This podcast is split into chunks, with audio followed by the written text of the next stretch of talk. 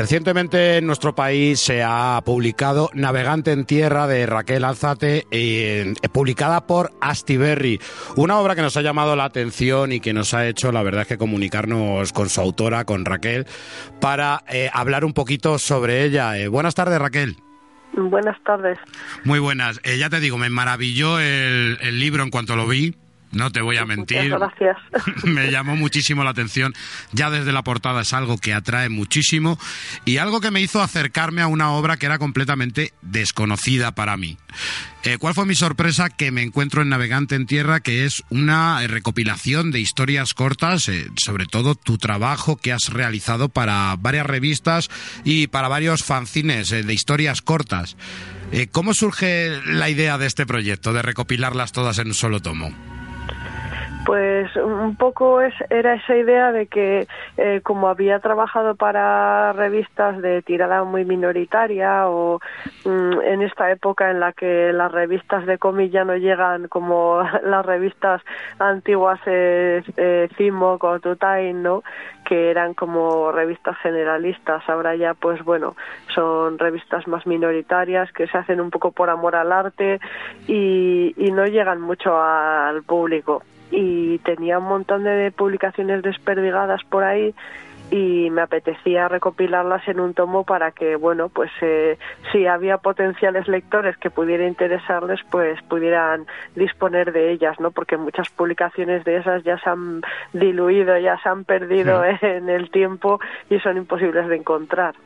Eh, el título que eliges para esta obra es Navegante en Tierra. Es el mismo título que tiene una de las pequeñas historias cortas que, trae, que nos trae eh, la obra.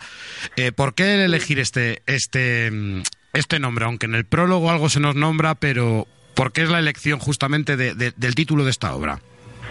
Eh, bueno, mm, sería una obra que, que bueno, eh, la verdad es que se parece un poco en su temática a otras tantas, ¿no? Tendría una especie de nexo de unión y es una obra que realicé en su época en honor a un amigo mío de la cuadrilla que falleció y, y que, mm, que sí que tiene en común con otras historias eh, esa especie de desconcierto sobre la vida, sobre la soledad, el no entendernos entre unos y otros, ¿no? Y, y bueno, también también aparecen escenarios de mi tierra, ¿no? De Baracaldo, de la margen izquierda. Y bueno, pues pensamos que era algo personal que se podía aplicar al título también.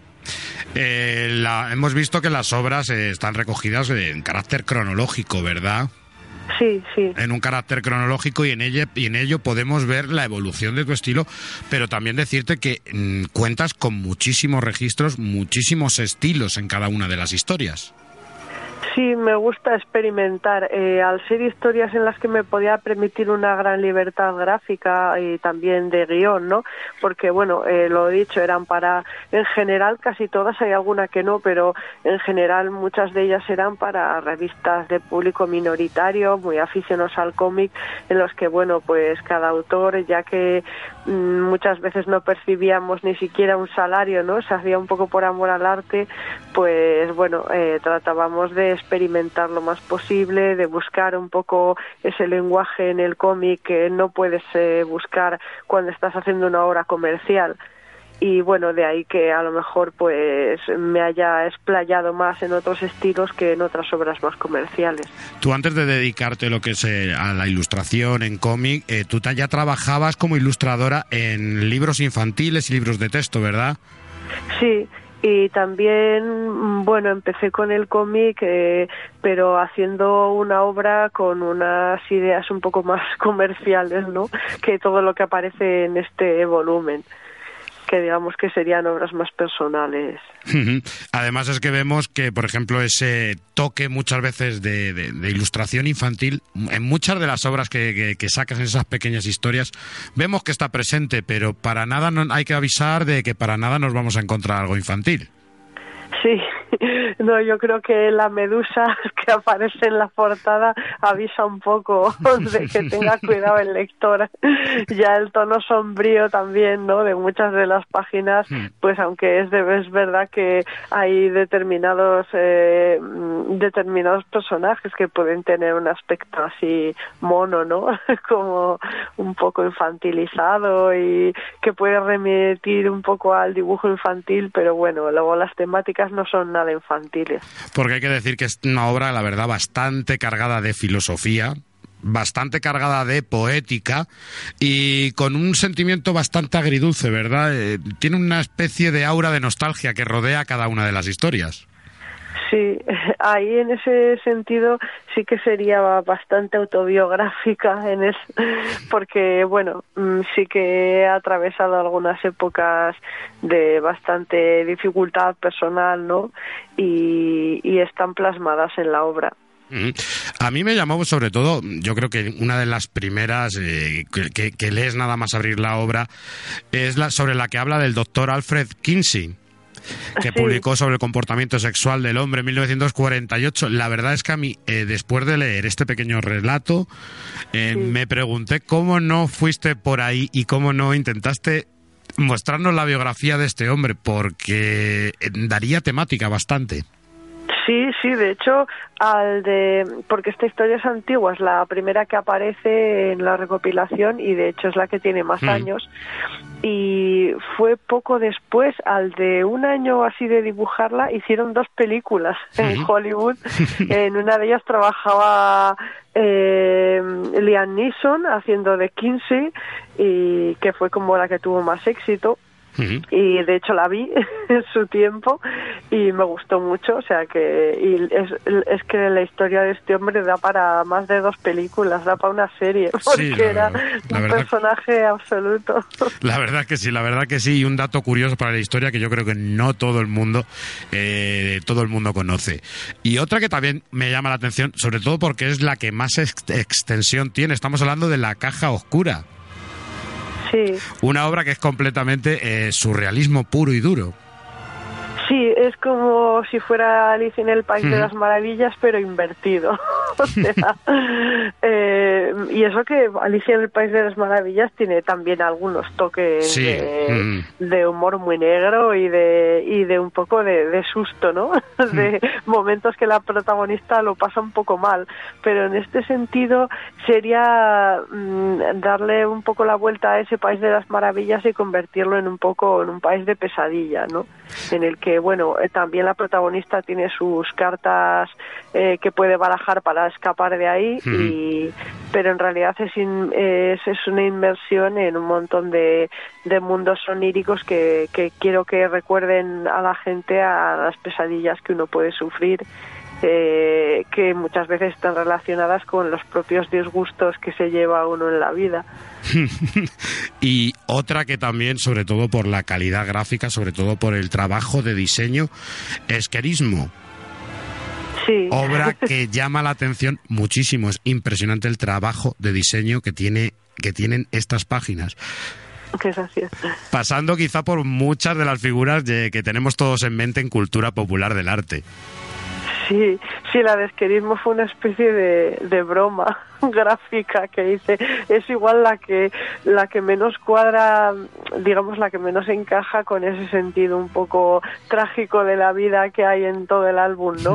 es una especie de gamberrada estética que, que bueno, que se me ocurrió a raíz de... Yo, yo he sido muy fan de Esquer, todavía lo soy, vamos. Eh, tenía un libro mm, con todos sus grabados en el que desde pequeña me bueno, me encantaba y contemplar esas escenas, me parecían de una maestría increíble y ha sido como un pequeño homenaje que le quería rendir, y pero un poco en plan de broma, ¿no? Con una protagonista que es una coneja y bueno, pues... Pues ha quedado, ha quedado sublime vamos, no nos vamos a mentir. Y ya que estamos, y ya que estamos hablando de artistas, ¿cuáles han sido los artistas que han realmente han inspirado tu arte? Eh, bueno, muchísimos, ¿no? Desde artistas medievales, tipo el Bosco, Bruegel. Eso se ve perfectamente en la historia de un anexo al Génesis, Ah, sí, es tremendo. se ve el bosco, se, huele el bosco, sí. Es muy medievalista, sí, esa historia. Y además me lo pidió. El, mira, esa no es guion mío, es guion de John Bilbao, un escritor bilbaíno así muy importante, que, que la verdad que es una persona muy, muy agradable para trabajar con él como guionista de cómic, porque te da mucha libertad. Y sí, sí que me pedía que fuera una especie de bestiario medieval aquello. Y sí, bueno, la verdad es que me gusta tanto ese tipo de arte un poco arcaizante ya, ¿no? Muy antiguo, como también cosas más modernas. me acuerdo que tuve una época de super fan de Kandinsky, que a pesar de que nunca me he puesto a hacer cosas abstractas, sí que todo su colorido, ¿no? Intentaba plasmarlo en alguna de las obras que hacía por aquel entonces y no, luego me gusta mucho también eh, pues todo el arte de, de la ilustración y del mm. cómic tengo un montón de autores fetiches uno de los primeros con los que de los que me enamoré fue Moebius no mm. que bueno pues eh, me parecía como el no va más pero también Richard Corben y no sé bueno es que podría no, no parar Fracheta eh, bueno. Yo te preguntaría, por ejemplo, en Rocco Sigfredi, la, la, historia que, contiene Navegante en Tierra, que es la que pertenece al disco, al disco, libro Mentiroso Mentiroso de, de Iván Ferreiro. Sí. Aquí yo sí que veo, eh, a lo mejor me equivoco, Dave McKean, ¿podríamos estar en, en esa lista? También, sí, sí, está, está. Es que es muy amplia y yo la verdad que, que a lo largo de mi vida pues he, admirado y sigo admirando a un montón de, de, gente, ¿no? De artistas y creadores y Dave McKean es uno de ellos, sí, es uno de mis grandes admirados. Nunca se termina de aprender, ¿verdad? No, no.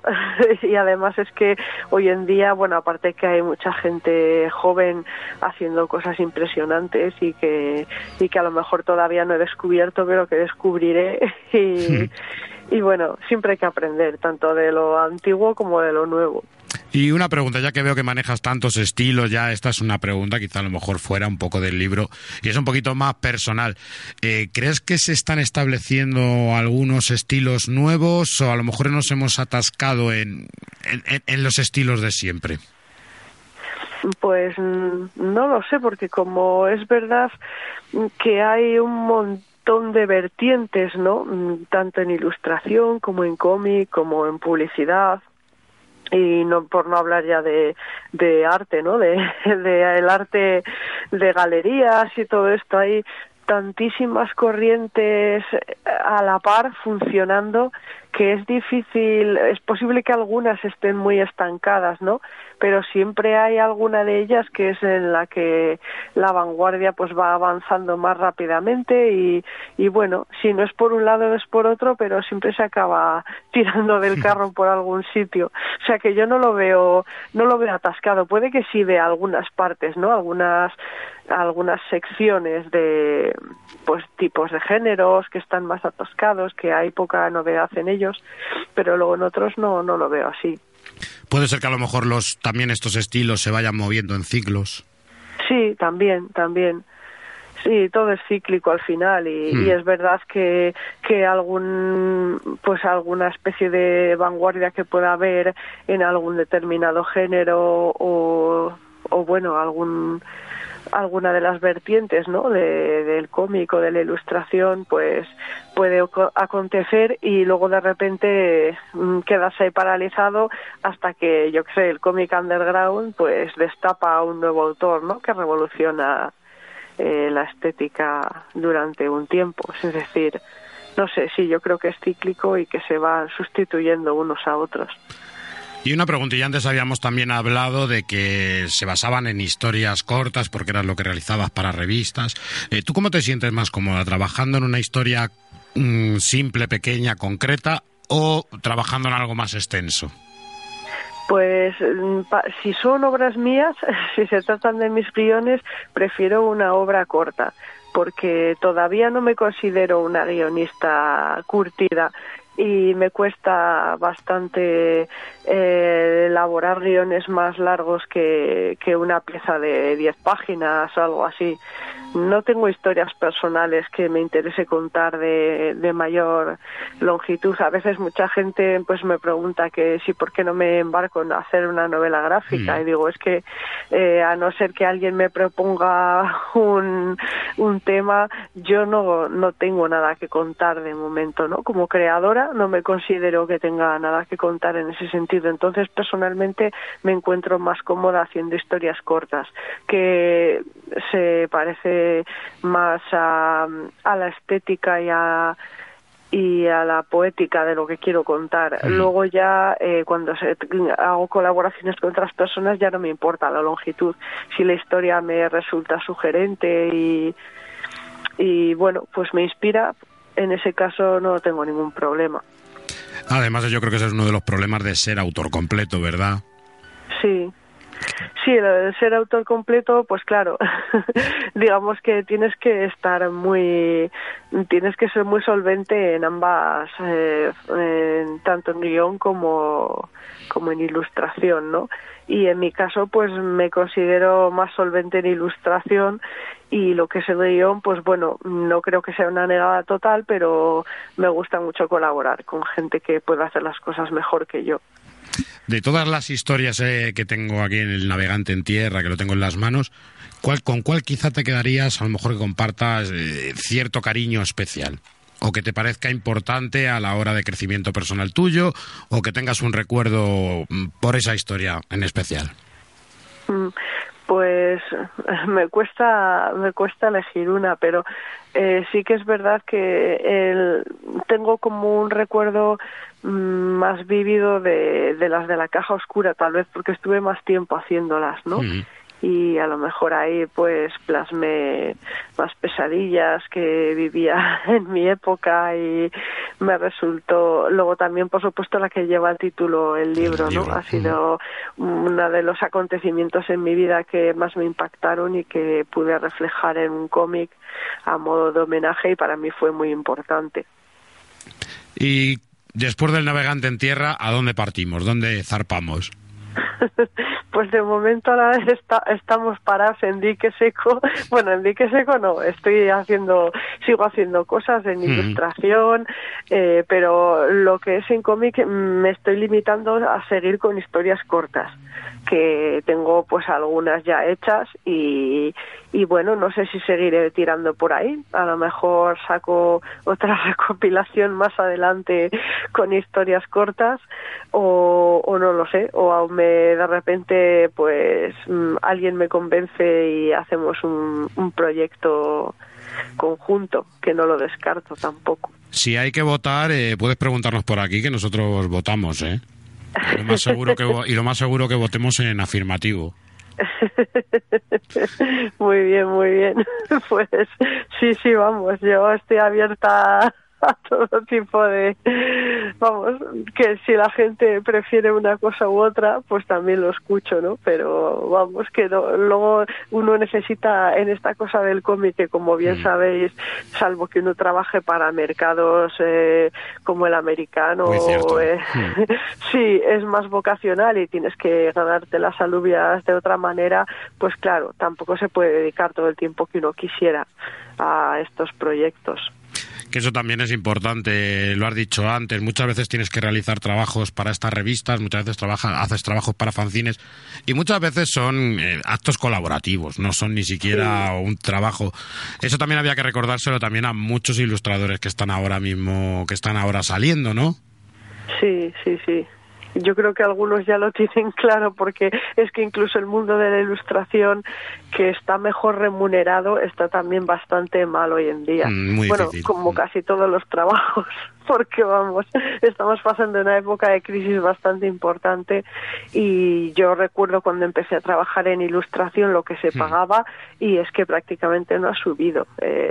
y estoy hablando de que empecé a trabajar hace veintitantos años y que no haya subido y en cambio el nivel de vida eh, haya subido increíblemente, pues dice mucho de, de lo mal pagados que estamos en general los ilustradores y de que hay que trabajar mucho para poder sobrevivir y bueno, está, está dura la cosa.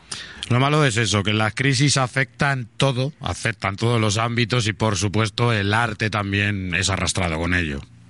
Sí, siempre hay superventas que son los que parece que, bueno, los que hace que la gente piense que si te dedicas a algo de esto eh, te vas a hacer millonario, porque hay unos pocos privilegiados que realmente pueden vivir de ello y que, y que bueno, que y sacan mucho dinero y, y son muy conocidos, pero claro, hay muchísima gente trabajando en la sombra y gente muy buena en muchas ocasiones que, que ni siquiera yo he conocido o colegas de la profesión que ni siquiera sé por qué no han tenido una oportunidad. ¿no? Y son gente muy, vamos, con unos trabajos excelentes, pero el mundo está, está duro. Muchas veces esa falsa idea que se tiene del artista, ¿no? Eh, gana mucho dibujando y encima se puede trabajar en, puede trabajar en pijama en casa. Sí, con pijama raído, porque no nos da para... Sí, sí. Pues Raquel, yo te voy a agradecer el tiempo que, te has tomado para, esta entrevista y realmente felicitarte, felicitarte porque Navegante en Tierra me parece mm, una recopilación mm, esplendorosa, tanto a nivel de dibujo como a nivel, ya te he dicho, filosófico, eh, humano y poético. A mí la verdad es que me ha enganchado de principio a fin y la recomiendo, la recomiendo absolutamente. Muchísimas gracias. Pues muchas gracias a ti, Raquel. Bueno, vosotros hasta luego. Un abrazo, hasta luego.